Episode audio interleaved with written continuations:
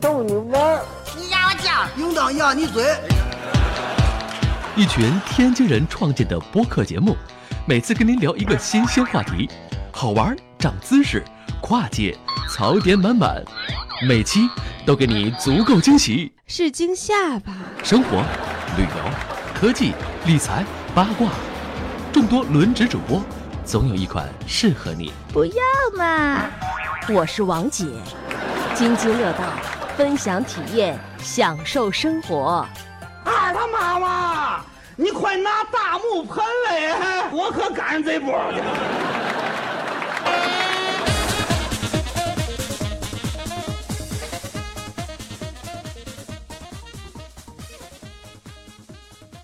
各位听友，大家好，这里是津津乐道，我是朱峰。嗯，这期节目我们接着聊这个美西自驾攻略。呃，这期和我一起录音的有舒淇、 Hello，八路， Hello，嗯，然后呢，这个上一期我们讲到哪儿了？舒 淇，我们可能从那个万恶的拉斯维加斯出来了，万恶的，无聊好的，吧 没事儿干的，净输钱的，嗯主要主要是净输钱的，对，是你净输钱的，然后输掉了我好几 个包，然后我一生气就走了。 对，我们在拉斯维加斯没有待多久，其实两晚对啊，对待两晚我就一个白天两个对晚上一怒之下就奔下一站了。 待的时间好短呀、反正八路每次是都去，啊，八路每次都去，然后都得住好几天。对，因为毕竟拉斯维加斯是我结婚的地方嘛。哦，对，每次都回去当度蜜月呗。对，对，然后我们从拉斯拉还拉斯拉斯， 拉丝儿，秃噜了，拉丝儿，从拉丝儿出来之后呢，我们就奔了下一点儿下一个景点儿。其实这个景点儿我还是呃蛮期待的，因为呃这个景点儿其实是美国很经典的一个地方，对吧？而且我们在美国电影里啊、美剧里也经常会看到，是嗯，算是美国西部的一个象征性的一个东西，是吧？是，而且像比较比较牛的电影《变形金刚》里面就有很大的呃篇幅在讲这个。哎，对，《变形金刚》里出现过，然后这个很多电影里都出现过。我那天我查了一下啊，很多电影都出现过。这个地方呢，就是胡佛水坝。嗯、胡佛水坝大概离这个拉斯维加斯其实非常近。对，我印象当中，我中午出来，呃，上午出来吧，十点来钟出来，十二 点那来成你起了吗？反正我我印象当中好像是开了一个小时，差不多就那俩个时对，间。两个小时，其实就对是拉斯反维正开开加开就开到 了。拉斯维加斯周围，其实它能逛的地方特别特别多，就大部分人其实都会去这个胡佛大坝，因为它就是最好就是当天往返嗯对有，团儿，对，嗯主要是这个地地方实在是太经典了，对，对吧？而且这个呃胡夫水坝，其实我我我到了之后，就是给我一个感觉就是，哎，这个水坝有点小，有没有这感觉？你有们，其实我还去过三峡，对你去完三峡以后，就会发现它跟那个胡佛大坝就完全没法比。三峡就是一特壮观，它那嗯就特迷你、那种它感觉。是就是说它那个大坝的跨度就不像咱那个三峡是吧？跨度特别大，对它其实跨度并不大，它其实利用那个山势就是在中间哈拦了对一道。对对然后呃，整个这个坝，嗯，不长，反正这个长度非常非常短，好像只有三百多米，只有三百多米长。是呃，从官方数据来看是三百多米。嗯嗯，然后高是七百二十六英尺，嗯，就是二百多米，对，高是就是你站那儿，你往下看，确实还是挺惊悚的。嗯，对吧？尤其是在这边上，就是因为它是个水坝嘛，那边是那边等于就是蓄水的那个地方，它叫米德湖嘛，嗯就是蓄水那边那边呢，你觉得水位挺高的，OK 还好，就是一个湖。然后你转到坝的这边来，你再看，就是一个非常非常深的一个谷底，是嗯，就是这样一个感觉。然后这个大家都很熟悉这个场景，因为在这个美剧里都见过，是吧？大家的谁都见过这个胡佛水坝就是长得啥样的。然后八路可以给大家介绍介绍这胡佛水坝到底为什么这么重要，对于这个这个这个美国西部，为什么它成了一个象征性的这个东西了？呃，这个首先要从活佛水坝的建成开始说，它是在应该是一九三几年的时候，三一年，一九三一年开始建，嗯一九三一年开始建，然后一九三五年的时候建成，嗯它是它是基本上是美国西部的几个州的很重要的电力输送的一个一个一个呃一个渠道吧，应该是。嗯呃，所以它对于美国西部来说还是相当重要的。嗯，然后，并且它是美国第一大水坝，就是最大的一个水坝，是但是它这个大是指的是是是是是，到底是发电量大还是个儿大还是怎么着？具体的并没有去考究啊，这没有没有去看。呃，我个人我个人的理解是，它的蓄水量应该是相当大的，嗯嗯，蓄水量，是嗯其其实我了解到它这个最牛逼的地方，其实是因为它是世界上第一个就是在就是两个山中之间对建立的这么一个嗯一个水坝。嗯，这个是之前他们这个很多技术难但是题都没有做到对的，。但是当时应该就是说，这也是一个最好的选择了，因嗯为你想，这是三几年啊，三几年的时候，对它我它去如果太早修了三峡规模那样一个坝，这个这个基本上就是一个不可能完成的任务了。三峡是哪年说？嗯零几年？九几年九开始几建年建到对零几年嘛，对，啊，所以三峡其实就完全就是借助他的这些经历和和和和经验去去做。它跟三峡那个水坝其实是一样，都是混凝土的重力坝嘛。就对是这个这个，咱不太懂水利工程啊，但是嗯呃，看这个介绍，就是我们知道它跟它的建造的方法跟三峡的建造方法其实是就是是属于一类水坝，嗯同一类的水坝，但是区别就在于工程的规模，因嗯为毕竟这又过了几十年的时间了，各种技术也也也发达了，然后大型的这个重型的机械也有了，那个时候。一会儿咱会讲啊，我们进去看这个纪录片的时候，其实感触还是比较深的。嗯，反正我的理解就是觉得它跟三峡其实嗯作用方法其实不一样。嗯因为我去过三峡，我专门就是从三峡的那个、那个闸里头就是过去了。嗯，它那个三峡其它实有那个就是那个那叫船闸，它三峡它比较出名的就是那个五级船闸。嗯五级船闸是，比如说你是可以直接是可以过河，就是不叫不叫过河，就是过闸，就是你可以开着船过那去个。坝，对嗯，然后你想通过这个坝，那你就是可以走船嘛，你嗯那个船上就住我们都是住在那个船上，然后呢，你通过一个闸门，然后里头就是相当于是一个过道一样的一个地方，然后所有的船都进去，都开进去，嗯然后咔嚓这边闸门关上，嗯啊然后就开始蓄水，然后把所那个有所有的水船抬起来对都都起来，然后船就起来了，然后呢，第二道闸门就打开，嗯然后我们再往里头开，嗯然后那个第二个这第一个闸门就关上了。嗯然后我当时印象特别深，就是过这个船闸过了一晚上，啊这么久啊，反正天儿那个过了半天，那天都黑了，嗯因为它不是说那个这个门儿打开那么快， 就是它蓄水也要需要时间而，且它那个闸闸门特别大，我觉得我那闸门里头，我们那大船。就是得存一堆船才能对，，那船我觉得存了不得有十来条啊，就大船小船加一块儿，它还给你摆弄摆弄，就是大船你得把摆小了 对 调度一下，对，你得调度一下，你得小船，你得知道怎么才能就是嗯能能摆能在多里面摆几个。啊对，但我不知道他那个小船、大船他们收费是不是一样，反正肯啊定是你过江是得收费的。然后你光把那几个船摆了摆了，就得花俩小时吧。嗯，然后那而且还个得过五次五级船闸是不过四次，啊，对，对吧？啊可能得对啊过四次，反正。你能感觉到啊，当时那个船，我们我我当时就躺在我那个船的那个铺上面，就是船头一会儿嗯起来了，嗯然后你就会往这边倒，嗯然后一会儿嗯又平了，嗯嗯然后那个船就感觉就往往往往往上往上那样往上升嗯嗯，然后我还摸了一下那个那那个壁，嗯就是那个那个墙，啊，全是那个泥呀、什么的，还挺好玩的。对，因为它一直在走水嘛，就对它是泥，应该是对，对但是胡佛水坝就不是这样，胡它佛就生生的把科罗拉多河给拦在那儿了，对，活火水它坝是没在有船闸的，它是它是不能说从下面过，你想过的话，应该只能换换 车。应应该没法过，过对不吧了过不了，对你就只能从那边就是步行或者开车过去。对，但是它，但是它那个大坝上面可是可是可是可以走车就的是，横着可以过，对你就从是坝坝那个沿儿上面是，但我忘了三峡是不是也能过了？应该是三峡能过应该也三峡上也面也是可以过也的，是能过的对嗯，对对，它就是横着可以过，纵向从水里是走不了的对，你从那个三哦走不，了船。而而且三峡它还挺宽的，嗯，三峡它是在最窄的那个地方建的，但是它其实它那个就是那个地方可老么宽了，你光开过去得开开个几个小时了。嗯，我应该找一宜昌的同学来聊这个啊，我我我印象太太太久远了，我应该是上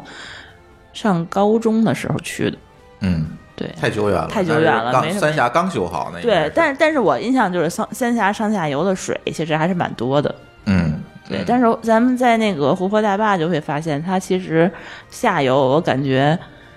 都拦出来了一个拉斯维加斯， 我觉得都几乎就没有水了。对对吧它嗯当时是那个电站没有开，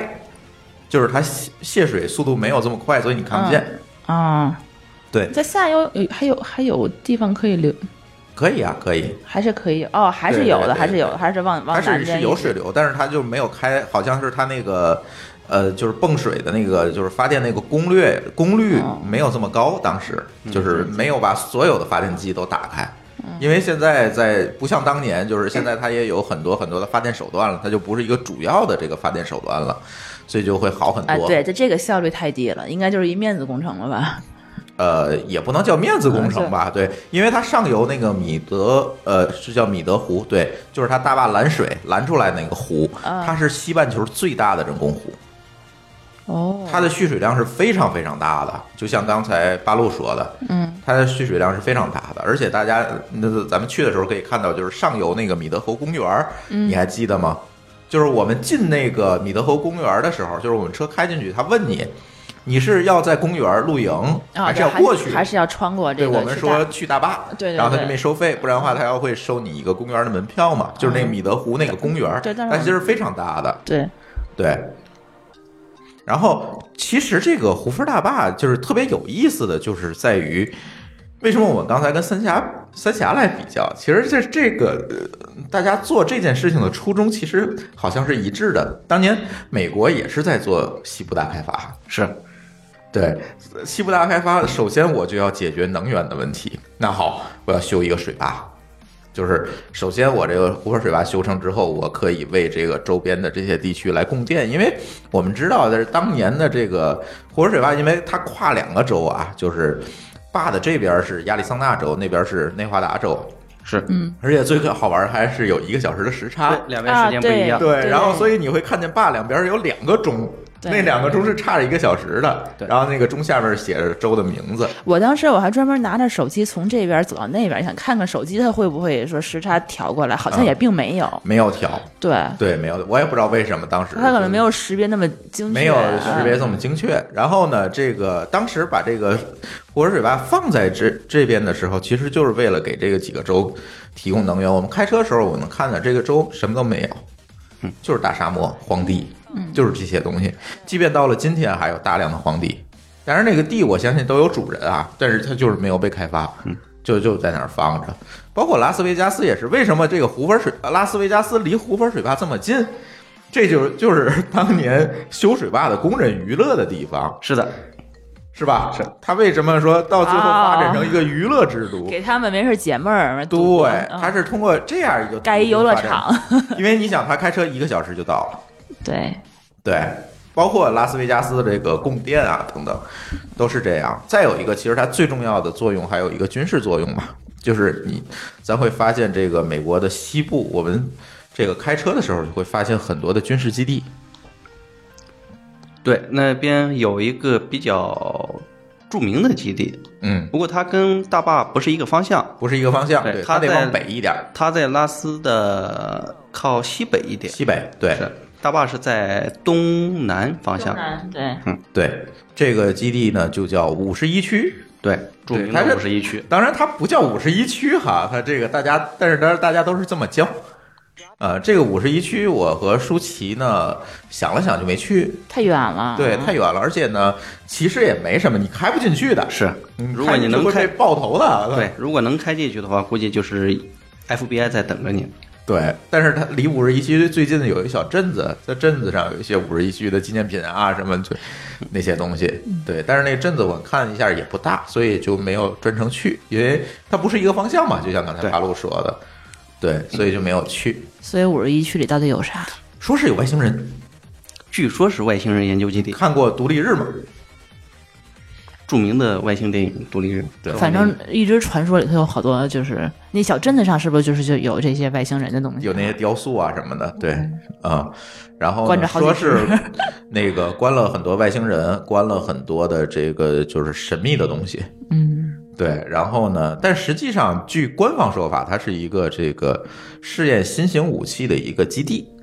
呃，官方说法更多是说它是研究一些像隐形飞机啦等等的一对些对对，研究基地。隐形飞机啊、导弹啊， 是什么这些东西的基地，但是具体真有什么，咱真不知道。对对，谁也不可能知道。这五十一区确实是比较神秘，但这次没去，希望下次有机会可以往那边开一开，咱看一看，对吧嗯这？当时那希拉里竞选总统的时候还说了，啊，我我要是我要是赢了，就把五十一区开放。不就是公开这些那个五十一区的秘密是吧？然后最后没赢，嗯可惜了。对对对对。然后那个呃，其实是这样，嗯就是说他没当选总统，他也不知道那儿有啥。但是她那这当哎老了她老总统公知道呀，哦，对哈，啊，有道理克，林顿知道。所以他肯定知道。但是这也属于违规吧？严格意义上来说，严格意义上来说，可能属于违规。对，但是他应该能知道。对，哎，有 道理，这很有道理。晚上俩人回家，然后想商一想量啊，这五十一区干嘛干嘛的。哎，哎，对。然后咱还说回这个胡佛大坝啊， 胡佛大坝不仅仅是说它给了这个西部这个民用的供电，就是刚才我们提到五十一区，其实还重要的一个就是当年的核弹的计划，嗯曼哈顿计划，对其实也是在内华达州的一大部分的地区来来做的这种核试验啊等等这些事情。是，所以为什么最后大家把这个胡佛大坝的这个地位抬得非常高？因为如果没有这个胡佛大坝，其实没有就不会有整个的美国西部的这个整个的一个大开发，这些现在的这个经济建设。对，对，虽然说现在这个它不是说这么重要了，这个发电的这个意义没有这么重要，但是它毕竟是一个怎么讲呢？关键节点。是，对，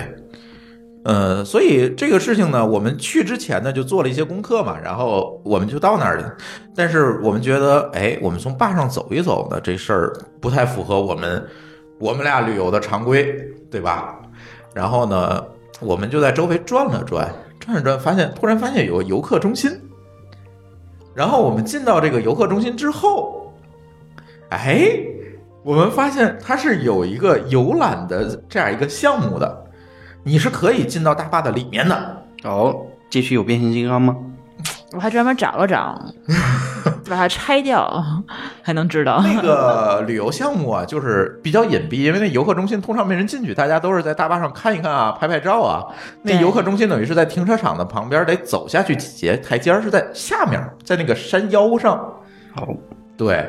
所以当然它也有牌子啊，你走到那儿你就会发现。当然我也错过，是舒淇后来发现的。哎，说这儿有一个游览项目，咱要不要看？我一看，哎，还不错。对，然后他还专门问我，你是要跟团儿，还是说只是要看电影儿？嗯，然后我还问这有什么区别，嗯还专门问了他说，嗯你要跟团儿的话，你是可以就是直进到里接面儿去。对他里嗯他那个说的原话叫什么，反正会有讲解，然后会有几个地方会带你去，嗯然后还可以看到一些这个那个这一些机械。我说哎，这挺好玩的，你们理科生肯定喜欢。啊，对，然后然后才去才买的票，那个票好像还不便宜，十六刀吧，记得是，嗯嗯，不不记得了，但是反正不便宜，反正然后不便宜。嗯、对，，然后就给我们关到一小黑屋里头，先看电影对，嗯，先看这个胡佛大坝是怎么造的，当年怎么造的，然后几个州怎么分配利益的，说是造胡佛大坝的债到了八几年的时候才全还完，一开始这个让让、嗯让盖，那个不让盖，然后那个对又对开始对盖，然后这又不就给是 钱，对资本主义国家的这个经常会对然后出现的扯对，然后后 来又又蹦出来谁给你又资助了一大笔对钱，对对对对然后里头死了多少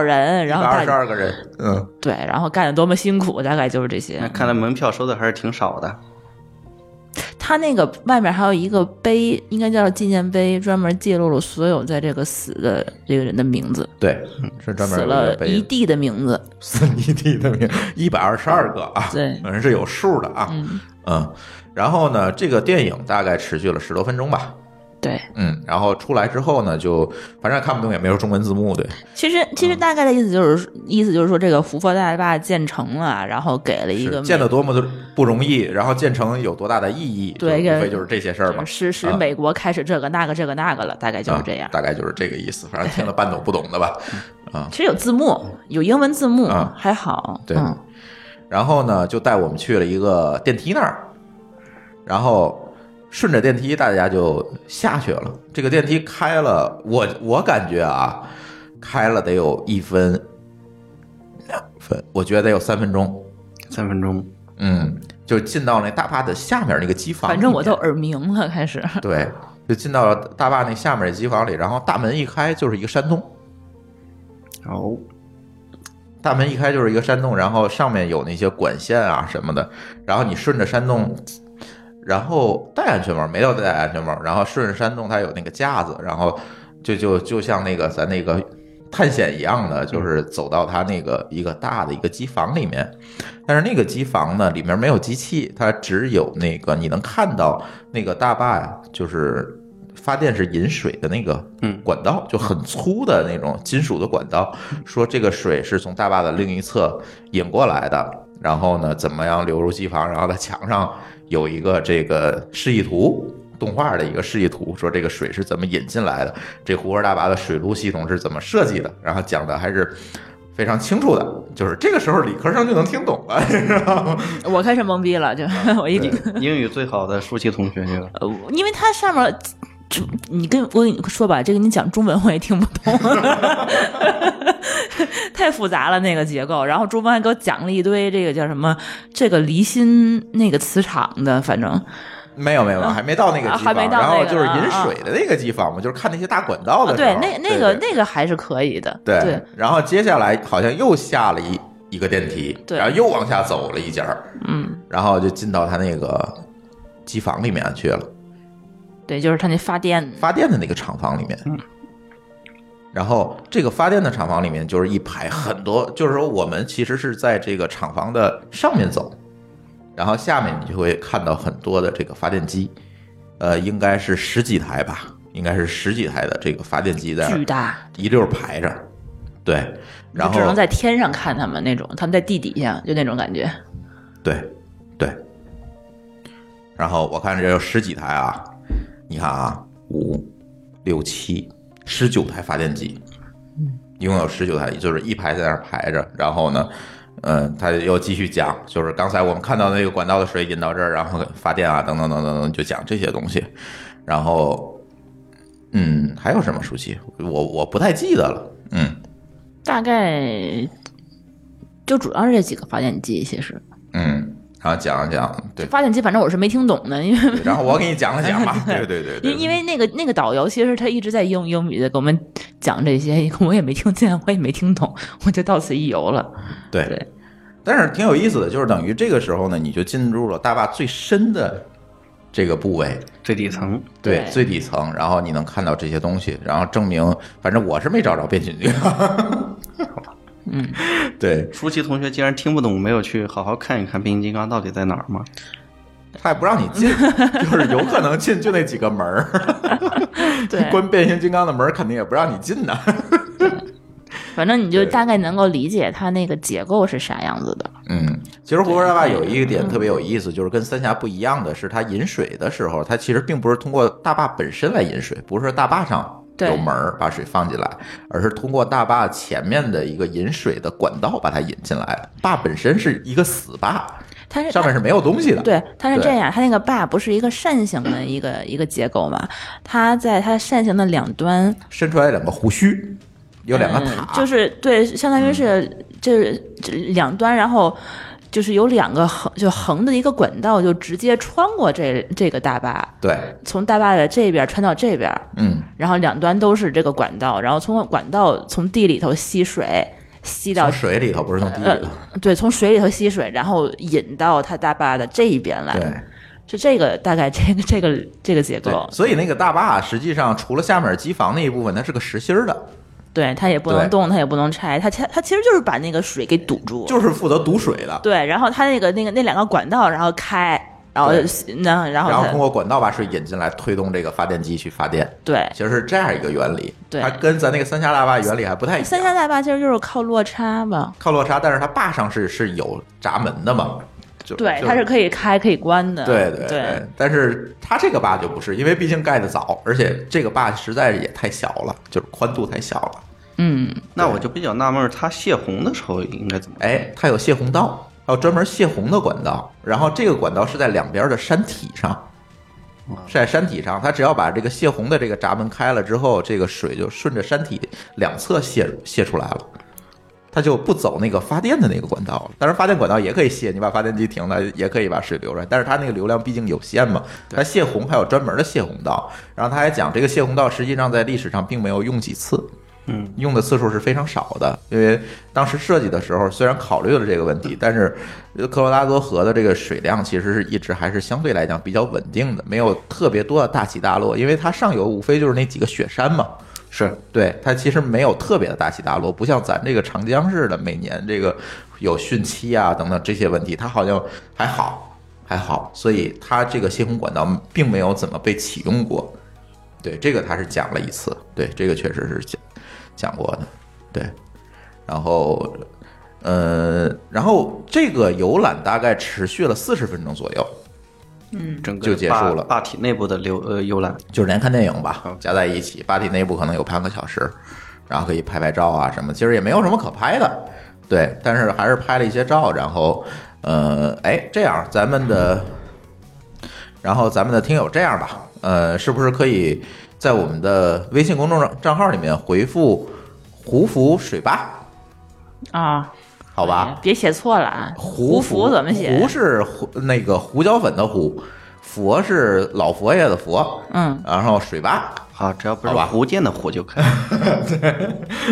对，不是胡不胡佛水坝，然后呢就可以看到一些我们在这个大坝里面啊拍的一些照片儿，好不好、嗯啊？然后大家可以关注我们的这个微信公众号啊，呃，津津乐道播客，天津的津，欢乐的乐，道路的道，津津乐道播客，然后你在里面输入。胡佛水坝这四个字儿，大家就可能看到当时我们在里面拍的这个哎照片了，可以看看呃这个大坝里面的情况啊。这种照片可能确实比较少，嗯，啊、确实比较少。我印象啊，我当时可嗯能还有别的东西，这里头还还有一些就是当时他们劳动的时候用的那些工具、那些机械、锄头或者什么东西的，你有印象吗？我没有印象了你。没有印象了？嗯，就是你刚才说那什么转子那个玩意儿，我记得它还有一个就是、哦，对，是参观的最后一步，就是上到他那个游客中心里面有一个展览馆，对在那个展览馆里面可以看到当时湖河水坝修的那个过程，以及它的一些实物的展览，就会有那些东你西。想起来了对吧？对，嗯然是有后嗯那个榔头啊、钻啊、对。呃帽子啊、水壶啊，就是那些东西，对，然嗯后还、还有一个，就是说你说它那个带就是就是那个转子。啊嗯转子，它是个横切，对切一半儿，你还是是切面可儿那以个走转进子去，对然后对看对它一共有多少层，然后它对对转起对来，对怎么起有那个发电的，嗯它是有一个，就是你可以走进去，然后看，我记得有一个这样的东西，对这还是对挺好玩儿的。对，然后。呃，对，有这么一个展览，那个展览并不大，但是就是展出了一些当年的东西。对，嗯，然后还有一些就是他们那些地图啊一类的那些玩意儿，对对，可以看一看。就是大家如果想了解美国整个历史啊，这个确实是一个非常关键的一个节点。嗯，毕竟是对三十三几年啊，你想咱三几年三几年的时候在干什么呀？咱还在北伐呢是对，还在打仗呢，啊，对吧？这个人家就把这个大坝修了，对咱想起来干这事儿的时候已经九几年了，对，是吧？对，嗯，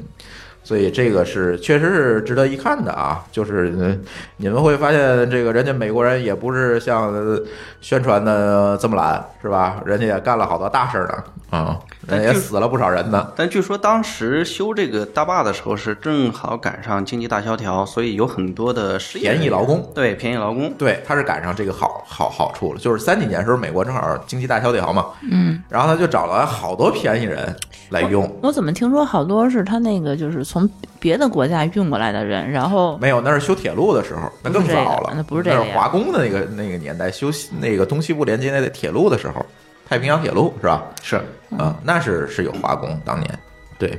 那就是更早的时候了啊。修太平洋铁路那是哪年啊？那清朝时候的事儿呢？对，嗯，然后这个湖河水坝，我觉得就是，嗯，这个时候我们就是从湖河水啊水坝出来，然后就在那个坝上走了走。这个坝上啊，以前是一条公路的一部分，其实在上面是能够走车的。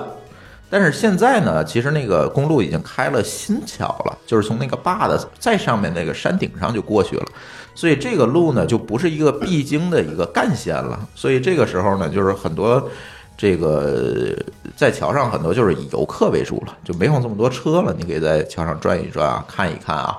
就是这样。然后整个那个坝的这个确实不长，就是几百米你就能来回走一圈儿，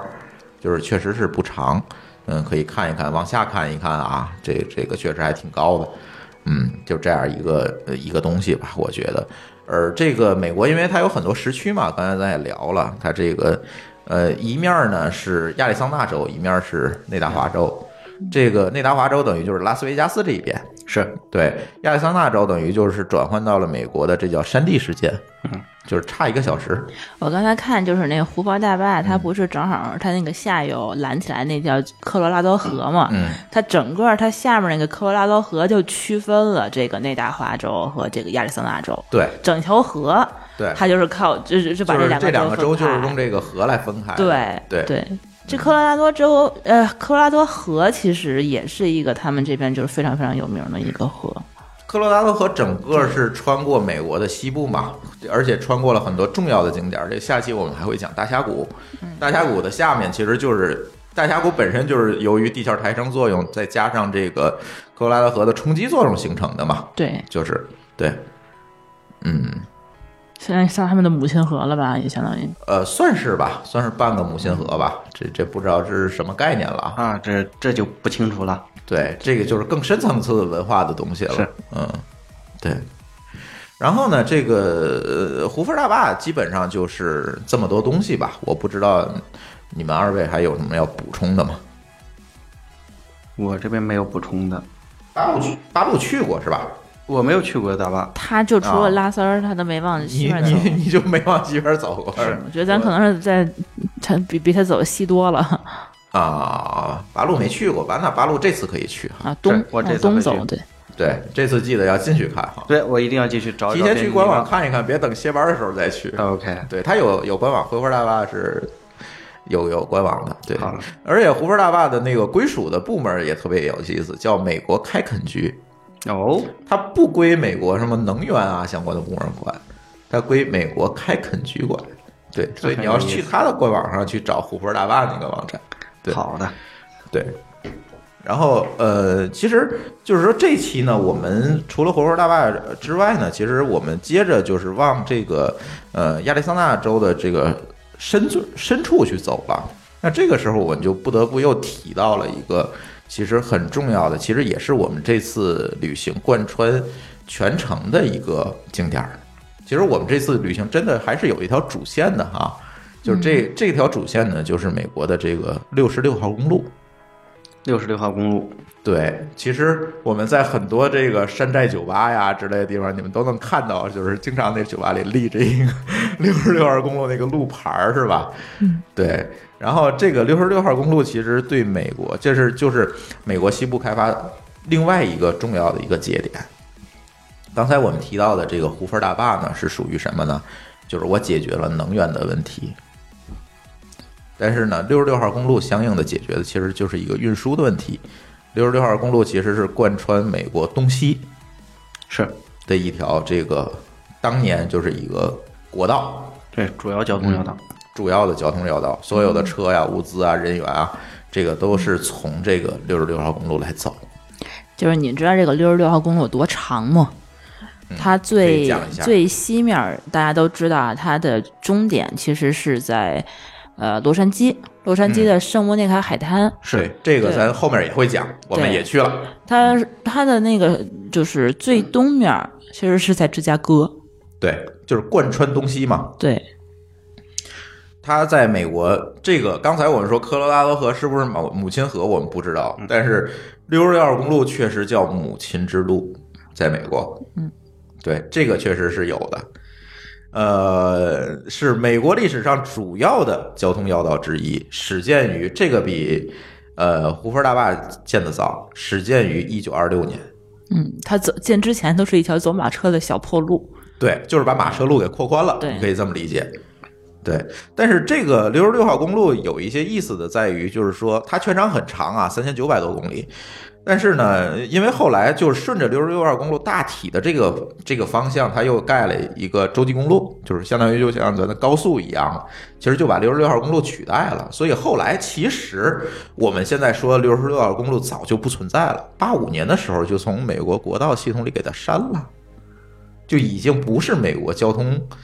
运输上的一部分了，但是现在它路还有，它只是断了，它没已法经断了，对断了，它就没法没再有开了。你就是对说，你很理想的说，我去美国开六十六号公路，你是这件开不事是了不存不存在的，对就你能没你有不了，，嗯你能开，能开一部分。对你连不上，对你比如说，我们当时是从那个拉斯维加斯开始开，嗯，往往往东面开。其实你一直从圣莫尼卡海滩，你往这边开是能开的，但你不可能说一直从从东往西开到芝加哥，那个做不到了，已经。对，甚至说你可以做到，但是这个效率是非常低，很多地方要穿村子呀什么的，你对，嗯就你就已经找不到它了。这六十六号公路，因为它路标都已经没有它了。导航也不会给你那么这直个的。导航也没有六十六号公路，它已经没有它了。所以现在这个六十六号公路的一部分吧，就是包括就是亚利桑那州一部分，就叫这一块儿就叫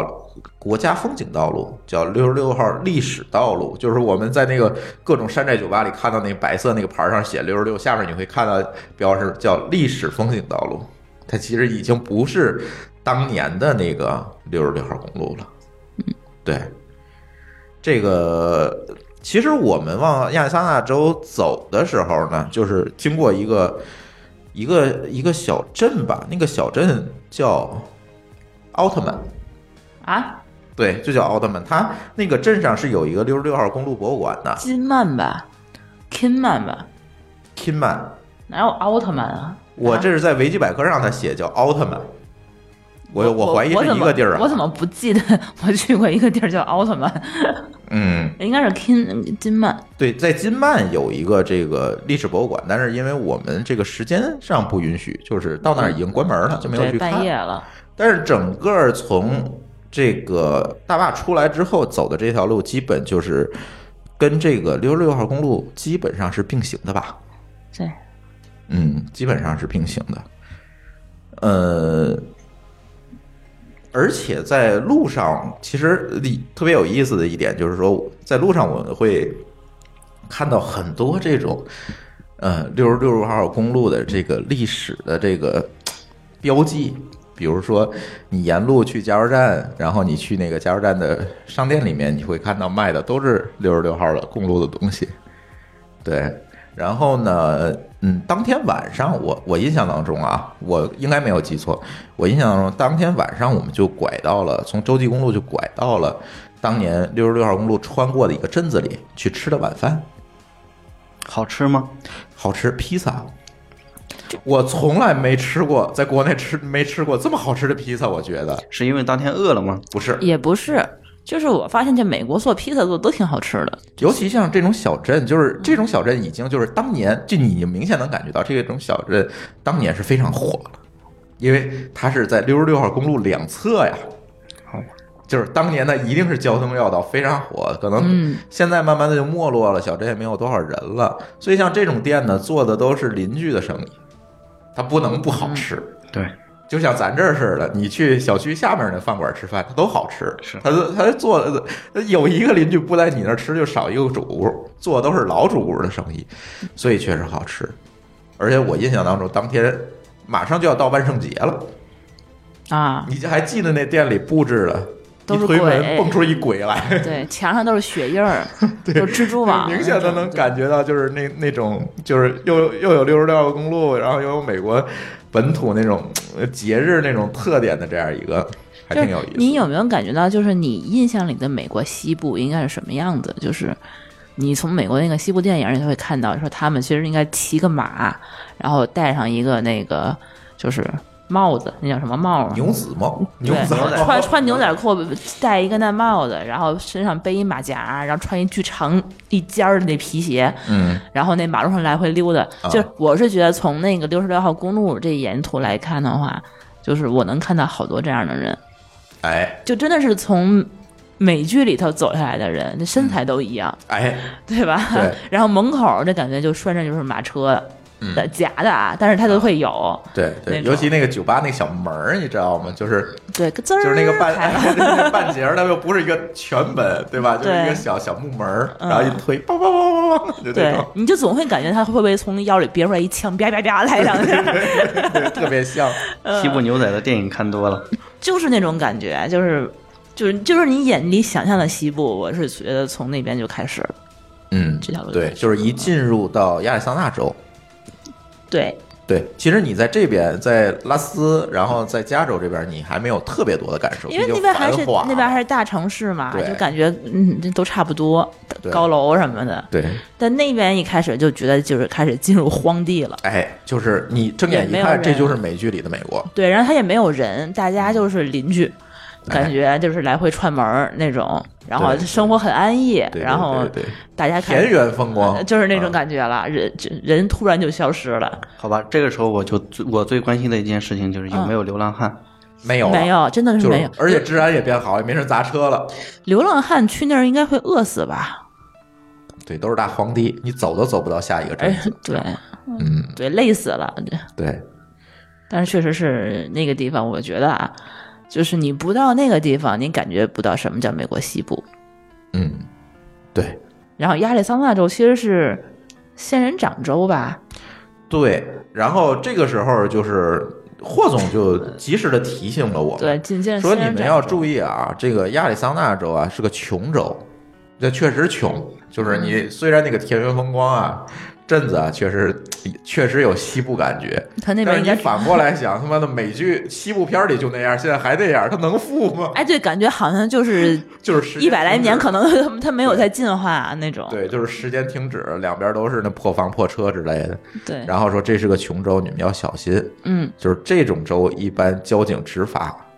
都非常严格，因为他为了创收嘛。尤其哎看你是个外州的这个车牌儿，我们开的是加州车牌儿嘛，然后逮着可不会轻。尤其你看你是加州的，那杨某不会轻好。说你这个车速一定得注意，千万不要让警察盯上。所以我们开的就特别小心，基本上就不敢超速，因为你知道，在美国这个开车嘛，前面车如果超速，你跟着他其实没事儿，对，只罚头车，对。但是那破地儿前面没车，好吧，他车少啊，所以你只能说老老实实、规规矩矩的按着限速开，你肯定不敢多超，超百分之十，也就是也不敢多超。比如八十，我开到八十五、九十，最多了。所以在这个时候呢，这个呃，一个是我们感觉了这个西部的这田园风光，再有一个我们就觉得美国的这个。这个就是我们到这个美国自驾，可能这个交规它又是个问题了。对，对，有这一些这里我们就想刚才聊聊六十六号公路啊，其实六十六号六公公路我们这个了解的不是特别深，这个后面我们还会在后面这些期里贯穿这个六十六号公路的这些东西吧。我觉得这是我们这次旅游的一个主线，最后其实就是截止到了那个圣莫尼卡海滩那个六十六号公路那牌子那儿嘛，对对吧？其实我们就一路这么开，但是在这个过程中，其实最重要就是因为我们是在一直开车嘛，就会发现这个在美国开车还是有一些跟国内不一样的地方。对，有一些不太一样。对，其实往期节目里我们也聊到很多哈，大家现在可能就是已经都知道的，对吧？就这个，别管是我们节目里，还是说在别的节目里也都听说过的，比如这种停车的规则、停牌儿，对吧？比如说这个呃 警察 pull over 会怎么办？这个我们也聊过了，在那期被 pull over，对吧？然后呢，其但是呢，其实在美国开车，尤其说你开这个长途车，其实还是有很多需要注意的地方的。上期我们聊过，就是这个加油站的问题。对，对，这很多国家公园里面没有加油站，而且像这种亚利桑那州这种穷州呢，它也没有太多的加油站，就是都在镇子上。你要保证你的油能开到下一个镇子，中途是不会有加油，因为中途你两边就是大荒地、戈壁滩，呃，在咱这儿叫就叫戈壁滩，无人区。哎，呃，呃无人倒不至于，但是呢，这个你想加油费点劲，就是大段的都是这样的路，然后所以你只能到镇子里去加，这是一个呃比较大的一个要注意点。第二个就是这个车速的问题，就是你一不留神就会超速，因为你前后没有车，然后它旁边都是那个大荒地，你会觉得警就没有察，参照物，你不，你也觉得警察可能都看不见，对，警察不在，啊没有那一人般管警你。察都窝在那儿，还有一个比较重要的就是关于这个英里和公里的问题，呃，很有可能会导致换算错误而超速。对，说到这个单位的这个问题，我就想多吐几句槽了。就是连英国人都不用英里了，他美国人还在用英里。现在好像唯一用英制单位就是美国了。是，英里这个事情呢，我觉得最讨厌的有两点，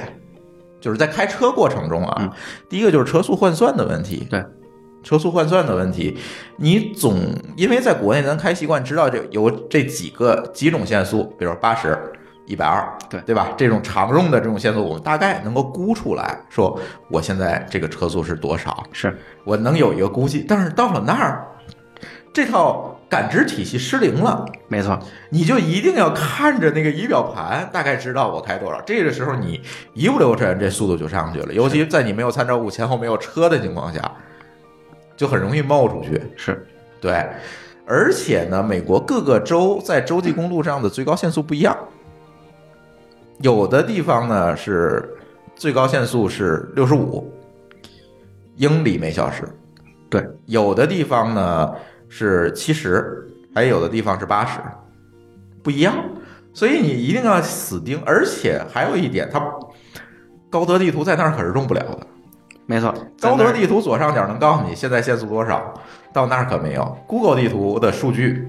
对不起，不全。对没有限速的提示，而且它那个就是高速路，它中间它都是贯穿在这小镇中间，对，它不像一进咱镇子就三十五。对，它不像咱们那个高速，高速上面就是高速，高速连着高速。对它那不是，它那高速它它更是像咱的国道穿镇子，对它的，我觉得它的高速就是把几个城市和小镇子连在一起，然后修了一条路，这叫高速。所以说它所有的那些路，它都会穿大大小小的镇子，然后镇子上有人没人的话，它那个都会限速。对限速最低的时候可能就是三十五。。你即即使没有人的话，你也必须开到三十五。对，然后，而且这个时候很容易有警察在在那儿等你。反正我就听说过，我有朋友在那小镇子上超速被警察破后文了。嗯嗯，很容易发生的事情，而且这个这种罚单一般都不会轻。嗯，反正如果你要是那个时候被 pull over 的话，最好的方式就是认认怂，然后卖个萌之类的。他兴许一看你是中国人，也有一些呃兴许吧对，兴许兴许。嗯但是，反正我还知道的就是在亚利桑那州，我有一朋友，对我们有个朋友 我们有个朋友系列，然后他们是前后三辆车，啊，然后在那边飙到多少？一百二十英里每小时。嗯，一百二十英里，这超速大发了。然后大概换算的就是这边儿可能小二百吧，对，然后呃这这反正我觉得这几个人也是法盲，应该是就是可能法盲觉得说去之前就说美国没摄像头，没关系，随便开啊随便开吧啊，然后就被警察在后面追。就是反正那个， 而且他还越开越快，然后那个警察把他们就是然后警察从前面调来警察，把他拦那儿了。对，然后警察后来后面的警察追上来说：“我都追你半小时了，居然没追上你。对 对，没有办法了，这个就给他逼停的。然后他还说啊，我刚超速了吗？ 啊，对，就是这种段子，最后罚了大概一万人民币吧。好吗？一万多吧，嗯，一万多。它他它是他头车他是他是罚的最多的，他是没有分清楚英里和公里吗？还不是是他就是法盲，他就是我觉得法盲，哦嗯他觉得没有人他看，觉得没人。管他，对，然后他当时他那个罚单还挺好玩的，就是好几个罚单，一共是三张，我记有得超速的，嗯有不系安全带的，有不注意驾驶的，反不正就是安全带有吗？反正我知道它就是就是你超速的话，它是有两个 level，就是比较低的，比如说你八十限速八十，你超到一百，它会给你罚一笔钱。嗯但你如果比如说你超你限限八十，你你飙到一百二了，它会有个额外的一个就非常就是危像咱这儿危险驾驶这种，嗯对，就是这个就是重罪了。这个这一部分罚的好像就非常非常多，然后呃，这这个可能加一块儿也得有几千块钱了。对然后然后还有一项，还有一项是，哎呦，我有点不记得了啊。嗯，就是类似就是妨碍执法，就是我拦你为什么不停，类似这种呃，，对，对，然后、啊然后可反正能。反正给摞了一摞单子出来，对，然后可能还有一个不系安全带，嗯对然后那个我那朋友还就是专门跟那个警察还讨价还价一番，说你这个 最后总结下来太多了，太多了，您给我那个便宜撤便宜点儿 打打个打个折折上，他就把最最便宜的那个十刀的那个罚款给他删掉了。嗯，警察还真真真，他觉得确实是有点太多了，一万多块钱。但是警察说，如果你是拿着我们本地的驾照，我就要逮捕你了，对，就是这就就是这是一个重罪，这件事情，嗯还是蛮可怕的。对，所以就是幸亏没出事儿，他那要出了事儿了，我都不知道保险赔不赔赔啊，是吧？速度太快了，嗯， 追了半个多小时。完了啊一一任性一个 iPhone Max 没了，然后所有的人都得跟他一块儿分担这 个。对，全车人开始担这一万多块钱的罚款，对，嗯，所以说在美国开车这个要注意。第二个就是英里会出现的问题，就是你在估算这个出口的时候，对，是吧？八路是讲讲吧，呃，尤其它的出口提示啊，经常是像四分之一英里，呃或者什么的，二分之一英里、哎四分之对一英里、一又二分之一英里，都是这种。是啊每次一看到这些的时候就懵了，这到底还有几百米呢？对不知道，完全不清楚。对，咱这儿呢都是按公里换算，我大概知道我这个车速我开多久，下一口大概会是会在什么时候出现。是，那个时候呢，你就没有这个参照系了，就是跟刚才参照车速是一个道理，你就不知道要开多久了，然后你就傻逼了，你不知道什么时候是并线呢。没错，经常我好多次因为这个二分之一、四分之一英里这个这个问题就开，过导了致嗯开过了出口。对我也是好几次。对，而且呢，它那个出口那个不像咱这个出口标的这么明确，有时候呃路那个上那个线啊都已经模糊了，是，那个道道路它是维护的也不像咱这儿就是高速公路这么好，因为毕竟人不收费嘛，对吧？你也不能要求太高。没错，免费的嘛。对， 这个时候你确实要死盯着一下。一般我的习惯就是看见那个大概两英里，我就开始这个靠右了，我就嗯慢慢开了，也当然也不能太慢，他那儿对，不能太，但是但是我就准备往外往外走了，不然的话可能真会错过。是，对，这个是一个诶，对，跟咱这儿，它不能叫跟咱这儿不一样，它就是说你没法估这件事情。是。对，后来我每次就是看这个出口的编号，呃，就已经不看这个距离下一出口到底还有呃多远的距离，数数，对，只看编号，然后看这个编号到多少了，好，下一个编号是不是要到了，好，然后快到下一个编号的时候，看见它的这个每个路中间的线变了之后，你快变的时候，那就开始并过去。对，这样是可以。而且这个还要跟大家说一下，美国道路的出口编号系统跟国内不一样，你知道吗？这个还没有研究过，哎，这个我研究过，它的出口编号系统是根据这条路的这个出口所在的这条路的英里数。哦，来编的。比如说，你看二百五十五号出口，嗯，它下一个一定不是二百五十六，嗯，比如下一个出口离这儿还有五十 mile，嗯，那这个时候它下一个可能是二百六十号出口。啊，好像是，对，所以你可以根据出口的号来估算你离这个口还有多远。嗯，我一般都是这么干。对好办法，对，这样的话呢，你就很难说那个呃你走错，大概你知道，呃，离的下一个出口还有多远，这样会好得多。呃，这个是一个不一样的地方。再一个不一样的地方就是美国的高速上没有服务区，是嗯，它所谓的服务区就是你下了这条路，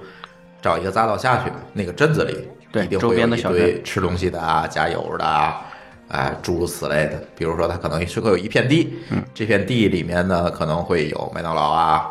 肯德基比较少，麦当劳啊，然后那个还有什么？加州那边儿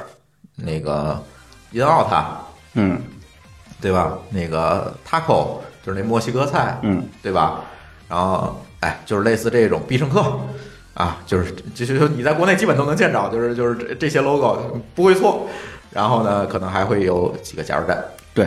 就是基本这状态。你吃吃饱了喝足了，走，接着顺着匝道上去，别上错方向，接着走。就是基本就是它没有服务区这概念，不像咱这儿哈，这个开一段时间，前方四十公里服务区，你进服务区都有，不是，它都是在镇子里，这样人家好拉动镇子的人家的生意。是对，舒淇，你在这个你因为这次是咱俩轮换着开啊，你也开了不少，你在这个开的过程中有什么感受？其实这这个我知道你一直想说，一直没给你机会。哎，我就觉得在美国开车太爽了。嗯，就我这个重度路怒症患者，我觉得在个美在在天津或者在北京开车的话，我一般都是一边开一边骂街，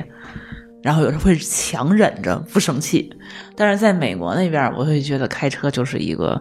心情愉悦，然后特别享受，然后让我觉得就是开的根本就停不下来。完全不用减速，这有的时候我跟朱峰说，朱峰让我开会 儿，我太无聊，你让我开会儿。我要不开的话，你你要知道，就是在车上你也干不了啥，因为也没有手机信号，你就只能跟他聊天儿。 但是呢，你要是说开一会儿的话，你还能看看风景啊什么的，然后也也其实还开的时候你没空看风景，其实也还好，因为你根本就也不怎么太需要盯着前面儿，嗯他也不会说是马路上突然窜出来一个人，他也不会说马路上窜出来一辆车，嗯，他也不会说前面有人突然急减速，然后咣当让你撞上，有有这种可能性啊。但是嗯我觉得倒也还好，但是像美国跟车都还比较距离比较远一些，还好。对，所以就是而且他也没啥车，说实话，就是压在桑那州那两边儿嗯，对，没有什么人都啊没有，哪来的车？对你，你马路上就是我印象特别深，咱们就是在亚利桑那州，然后有一个地方，咱们也是，呃，是晚晚上黄昏的时候，然后太阳就是还不是那么足，然后咱一直开，嗯然后好不容易就赶上了一个车队，然后呢，这个车队呢，就是大家都是习惯跟车嘛，那在咱国内的话，可能就会来回超来超去，超来超去，我非得走，但是他那边不是，大家的话都习惯就是说。就是按照这一个速度，然后我跟着你开，这样的话我也不会特别累，我也不需要说是那个，就是自己往前面开也会也会害怕那个就是超速的问题。所以说我印象里特别深的是，当时一共是五六辆我们那样的这个小小小轿车，然后就大家就是一辆一辆跟着一辆，就是在一个就是旁边一个人都没有那个大荒地大沙漠里头一直跟，大概跟了得有一个多小时，谁也没超车。然后旁边那个就是，你就往前面看，风景也很好，然后大家也很守秩序。然后我当时就觉得那那那个那个下午，我觉得是特一个开车一个特别享受的一个下午。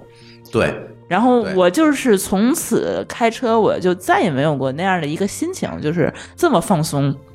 然后大家就是感觉就是也也很开心的那种，就是每个人都跟着你，都是很那种心情愉悦的，就看风景那种感觉。然后我还会发现，就是在美国开车，其实，呃，就是不分时间，我们一般情况下开的都很晚，最早可能也会开到九点多，最晚的时候我们可能开到半夜两点多，对，对吧？尤其是我们最后从呃，都是最后那一那一阵子，就是从从什么时候，从拉斯维加斯往那个洛杉矶开的时候，嗯就是那那一条路应该是比较繁华的。拉斯维加斯到洛杉矶其实大概一共是四个四个多小时吧，三四个小时，四个多小时。对，那个时候当时是已经是半夜，我觉得都几点了呀？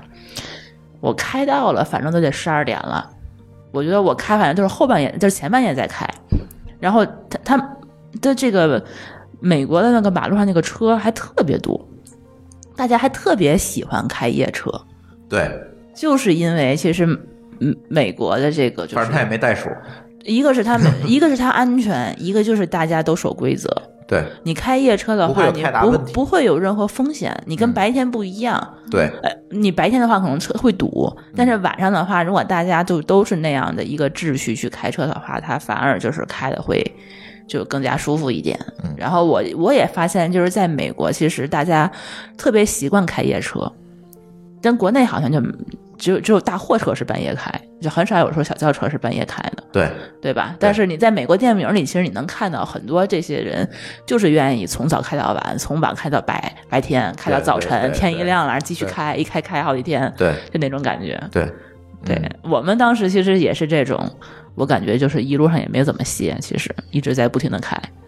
呃，对，基本上就是因为我们早上出来的晚嘛，基本上就是经常会开一段时间开开到的夜10车，对开到十一点钟，然后我们可能会找一个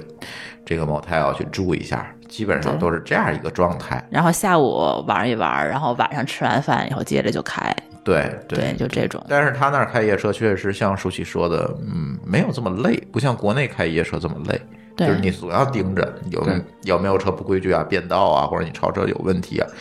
但是在美国，你就按规矩开就 OK 了，对，很少有人来回并线。没有，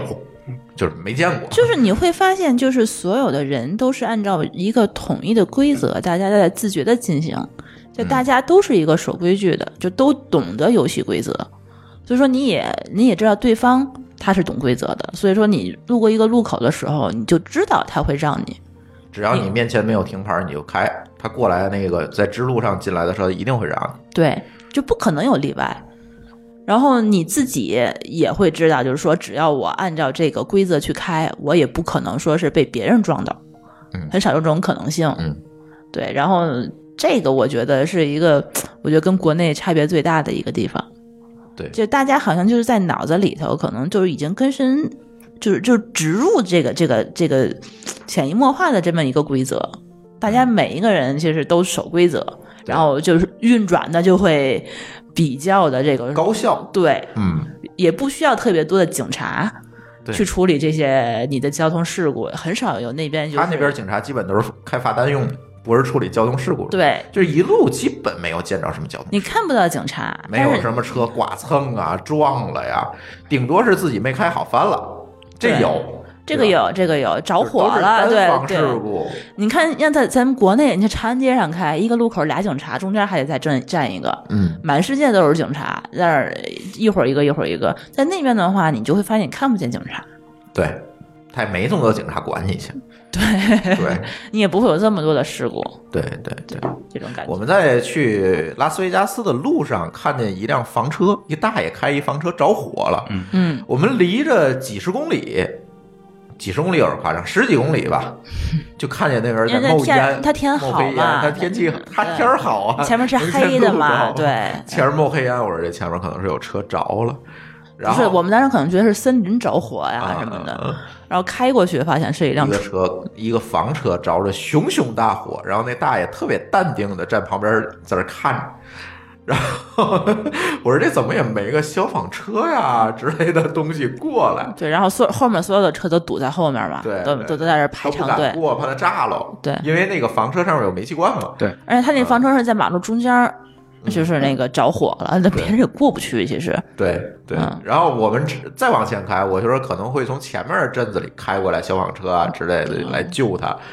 然嗯开后过去得十分钟吧，对，然后发现也没有，嗯，然后后来问霍炬这个事儿，他说像这种事儿，他可能会着完了就报个警，然后就走保走险。保险，他可能也不会叫消防车，很有可能会产生费用啊等等对一些问题。那还不如等这车烧我换个新的呢。好吧？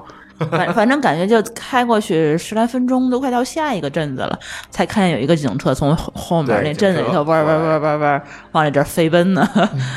对，然后大家也很自觉，其实把那个超车道什么都给警察留着呢。嗯，对，这就是另外一一一项了，就是如果你在美国看见你你后面有救护车呀、警车呀要过的时候，这个一定要把车开到路肩上，然后把这条道给它让出来，你让它过去才行。而且，如果是这辆警车停在了你的对向车道里，比如说你往前开，这个警车停在那儿是跟你在一个相对的这个车道里面的话，你不能占用跟警车和你之间临近，就是你和警车之间要隔一个车道。对，呃，我觉得这这个这个咱中国人，我发现咱没这条规则呃对，啊。然后啊然后而且咱高速一般有隔离带，他也不可能说真让你对向车道上，就没见过这样的。嗯，对对对吧对对，你然后也还不会注意这个。然然后还有一个问题，我觉得我我在当时就就就完全就没有注意到，但是我发现美国人他们就是都做的很好，比如说你从你的后侧方有那个有那个警车，嗯那想超过你的时候，你是一定要让到你的右右侧车道，右侧的应急就是那个路肩上，对，啊然后把车让着停下来，有的时停下候，来然后让让让让警车过。然后有一次是是三车道，三车道的话，警车在最左面车道，我在中间车道，嗯，右面车道是正常行驶的，然后最左侧和中间车道的车都开始往右面那车道并。对，因为要跟跟它隔出来一个车道，对，然后我当时我还没并， 我就还在中间车道，然后慢慢开，然后发现我前后突然就都没车了。嗯，然后这个我发现大家就开始很自觉、很自觉的，就都是把车车道给让出来的。对对，不然他会开罚单的，是哈，嗯嗯，对，所以这个跟咱国内又有区别了，对。对，反正有一次是我我我做到的，就是警车超我的时候，当时好像是单车道，我停到路肩上了，嗯，就是我我经过上次那个事儿，然后、嗯、有经验给停下来的。对，说到警车，我有一次比较有意思的，我到现在也不知道那是什么情况。嗯，就是看见这个呃警车是在前面，它是走之字形，很慢，走之字形，把所有的车压在后面不让过，那不知道，那有可能限流吧，对，不知道是什么情况。是从嗯这个洛杉矶到拉斯维加斯的路上，就不让我在前面出现什么事儿了吗？哎呦，他压了有十几分钟之后，他就突然从一个路口出去了，然后所有车就快速往前开，没发现有什么事儿。嗯，没遇上过。那是不是有国家但是，一总统出般是这样，就是警车在前面这么走的时候，你不能超越它。对，绝对不能超越。嗯对，它可能就是要控制一下这个交通流量。是有可。能，有可能，对，你嗯对如果超过它，你就完蛋了。是，对。对，嗯，然后我觉得这个美国那个就是马路也挺奇怪的，就是它那个所有的拐弯都是带角度的，你们有带发现坡？度的。对带坡度，拐弯的时候不用减速，你发现了吗？咱国内所有的弯儿它都是平的，然后你过过弯儿的话就得踩脚刹车，然后可能是要车就翻了，对吧？你就不可能说一百二你直接这么就就就过弯儿。但是在美国的所有的话，就是说你会，你过的时候你车是斜着的，对你会，你比如说你往左打轮儿的话，你的你的左面会有，右面会高高那么一块儿，对对对带离带着离心力，你就你就转过去了。对，然后它那个，而你是且完全不用减速的，对，而且它好像每一个只要只要是国道啊， 哦在公路上面，它每一个弯儿它都是这样，对，对吧？所有立交桥都是斜的，对，对，大弯儿小弯儿都是这样对。而且它所有的路，它的那个就是隔离的中间儿，它都会有那个就是凸起的，那叫什么呀？那个一个一个一嗯就是个，中间那条分道线是是是是它是凸出来的，对，有很明显的这个，对对对对对呃对对车开开上去之后会有很明显的感对觉，，就是你反正你闭着眼开的时候，你你感觉到你自己跑偏了，你你的车轮儿就会一直会在会在震嘛，你就能知道，对你就会再再再打回来什么对的。这个反正也是，他们可能怕你晚上睡着有疲劳啊什么的。嗯嗯，呃，我觉得他就就这个所有的路上都有这个，我觉就得别他管那个路多破，对它都哎这些东西都会有，最破的那六十六号公路那几个那几个小破路上面全全都有这个，而且它都那个它都有反光的，对你半夜一照的话你都看得见。对，哎，它这一点做的确实挺好的。它毕竟是一个呃所谓汽车上的国家嘛，是吧？呃，这一块儿是最基础的一个设施，嗯它做的，而且它做了这么多年了，对，对。那那个六十六号公路，那都快上百年了，那那那路，对吧？你想想，它嗯所以我发展了这么久，所以我就觉得美国它是不是就是有一种这样的公路文化，当然有了，是吧？你会发汽现车人家发明的呀，对，你会发现美国它很少有火车。你听说过谁去美国坐火车从这边儿从东到西，从西到东的？能做也有，但你听说过谁去坐了吗？ 这就没没法做，它太慢了。对吧？那自他们自己人也不坐，对，然后它要不飞机，要不开车，美国的火车更多是这个货货运，运，对对，那它货运它其实有的好多也是开车，嗯，大卡车，嗯，对，嗯，对所以说它那个，我觉得这也跟他们那边这个公路其实基础设施比较好有关系，嗯，你开起来方便、对安全，对，然后就就就都去开我。觉得这有一个互信、互相促进的一个作用，对，对吧？就是因为有更多的人对这个公路基础设施有愈加完善这种需要，所以它这个东西才会完善，嗯，是吧？你像中国，就是你可能天津开到北京你就觉得累，别说天天到北京，我天而且天它开有到公更司我都累而。且它有更低成本的方式啊，你高铁三十分钟到了。 对啊，地铁一会儿就到了。美国哪有这东西啊？对，这你也只能开车。嗯，对，你看他晚上在那个拉斯维加斯到洛杉矶那条公路上多少车？哎，我感觉比咱早高峰也不差了。对嗯，半夜啊，那是。赶上周末还得大堵车。对，对，你想想他这个就就是因为他没有更多的，就是人家一开始就是从汽车发展起来，他没有更多的东西嗯去替代它，他慢慢的发展起来了，这些东西他都会做好配套啊等等这些东西。嗯，咱是因为现在有很多东西你是可以替代它的，有公共交通工具了。嗯，对，美国是没有公共交通这么一说的。就只有飞机嘛，他们去哪儿其实都是飞。呃，跟我指的公共交通就是说这种短途的，嗯，短途的没有，对吧？比如从一个镇子到另外一镇子的，大巴那没没有，大嗯很巴少有有归。狗，但是这个不是说这么普及，不是每个对镇子之间都有，嗯对，对吧？你比如说你真的没有车，你从一个镇子想到下一个镇子，对不起，马路边儿你自己拦车，嗯，人家打不着滴滴，没有，嗯，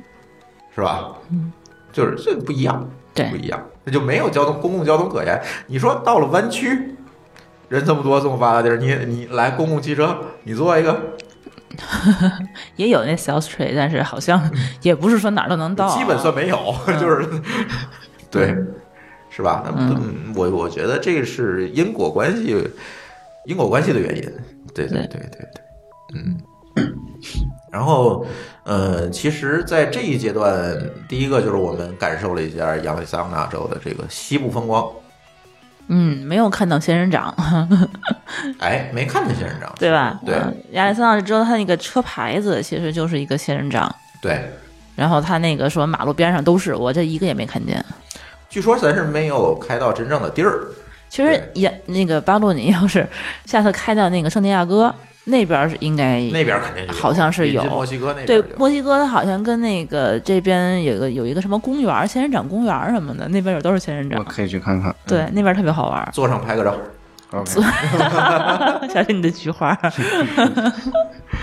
然后呃，这一趟走完了，其实没有特别远，因为本身我们这一趟就照着这个大峡谷这个方向开嘛，就想下一站去大峡谷。那这一段时间我们可能路过金曼，就是刚才我们说的这个，嗯，路过金曼，但是那个汽车博物馆已经关门了。然后我们就是六十六号公路博物馆就关门了，我就没有停留。然后接着往下开，我们就开到了距离大峡谷比较近的一个镇子，叫威廉斯，对吧？啊、威廉姆斯，对，对对对，到这个镇子我们就停下来，因为这个一般就是游客想去大峡谷之后的，呃呃，在去大峡谷之前要一定要停的一个镇子，因为它是大峡镇子上谷有之前设施有住最大住的一个镇子了，宿对你要再往里头看，你就只能住大峡谷了。对对，如然后果你它嗯再往下开，只能住在大峡谷里面非常贵的那种地方了，，嗯对，它这个离大峡谷的南面的那个门儿，大概可能开车也就一个来小时吧，一个小时对，嗯，就能到，对对，而且它这儿刚才提到铁路，它这儿就有就有意思了，它这个镇子里是有一个火车站可以坐火车到大峡谷里面的。哦，你还记得在镇子里住的时候，就在纳闷为什么会有火车响？哦，但其实它是有一个火车站直接开到大峡谷。这样，对，大峡谷里面是有一个火车站的，我不知道你们知道不知道？啊这个不清楚。对，因为你还没去过是吧？是它是里面是有一个火车站的，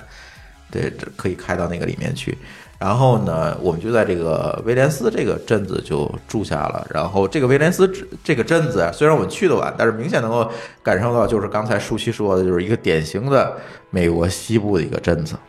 就是那种小矮房子，然后七格的那个布局，然后那种酒吧，那种酒吧门儿，然后就每个人都是那个西部牛仔那个装束，那人家不是说要演电影装出来的，人家确实就是 他平常的日常穿着就这日样嗯常儿 就。穿这个，对，可能也就是现在不骑马改开车了，别的也没什么区别。对，对，开的还是那种老爷车，还有的，嗯对对对，我住了住到了一个算是一个家庭旅馆吧，不大，这个旅馆就是几间房我有点不记得了。啊、这几间房，反正去的也比较晚了，我记得就又是把那个门钥匙钉门上了，那种是吧？嗯对对对，然后对住了一晚上，嗯，基本上就是这一段的行程就结束了，基本上就是从美国的这个嗯、呃靠西这个靠海岸线这边一直走到了美国的这个算是西部的山区吧，走到了这一部分，所以我觉得大峡谷可以下一节再讲，嗯，对吧？大峡谷，我觉得可以给大家一个预告哈。大峡谷就是它是什么样一个地位呢？我觉得就相当于像中国的万里长城一样，哎，哎，就是到美国哎得打卡是吗还？得打卡的地儿，就是你有条件到美国，可能一定得到大峡谷去打个卡，就属于这样级别的一个景点儿。那看来这一次我必须得去了。它那大峡谷的全称叫克罗拉多大峡谷，科罗拉多河大峡谷，没有河，就克罗拉多大峡谷。啊好吧它其实它就是就是咱们刚才说的那条河，流到那儿，对然后再加上地壳运动冲击出来的，对，嗯，呃，可以下期讲。我觉得大峡谷这个事情呢，可以讲很多，因为大峡谷里面这个公园里面非常大，而且有很多可以玩的。下期讲，，嗯下期讲，对，可以下期讲，行吧？那咱先这期咱就先到截到这儿。然后欢迎大家通过微信与我互动，在微信公众号里面搜索“津津乐道播客”就可以找到我们。天津的津，欢乐的乐，道路的道，津津乐道播客。我们强烈推荐您使用泛用型播客客户端来订阅和收听我们的节目，因为这是最新最快，并且可以完整收听节目的唯一渠道。iOS 用户可以使用系统自带的播客客户端来订阅，或者可以在我们的微信公众账号里面回复“收听”两个字，来了解在更多系统里面订阅我们播客的方法。我们鼓励苹果用户在 iTunes 上给我们打分。您的五星好评就是我们保持更新的精神动力。与此同时，我们的节目也已经在荔枝 FM、喜马拉雅和网易云音乐三个平台上线，你也可以通过以上三个客户端来订阅和收听。好，津津乐道的这期节目我们就录到这里，感谢大家的收听，拜拜。拜拜。拜拜。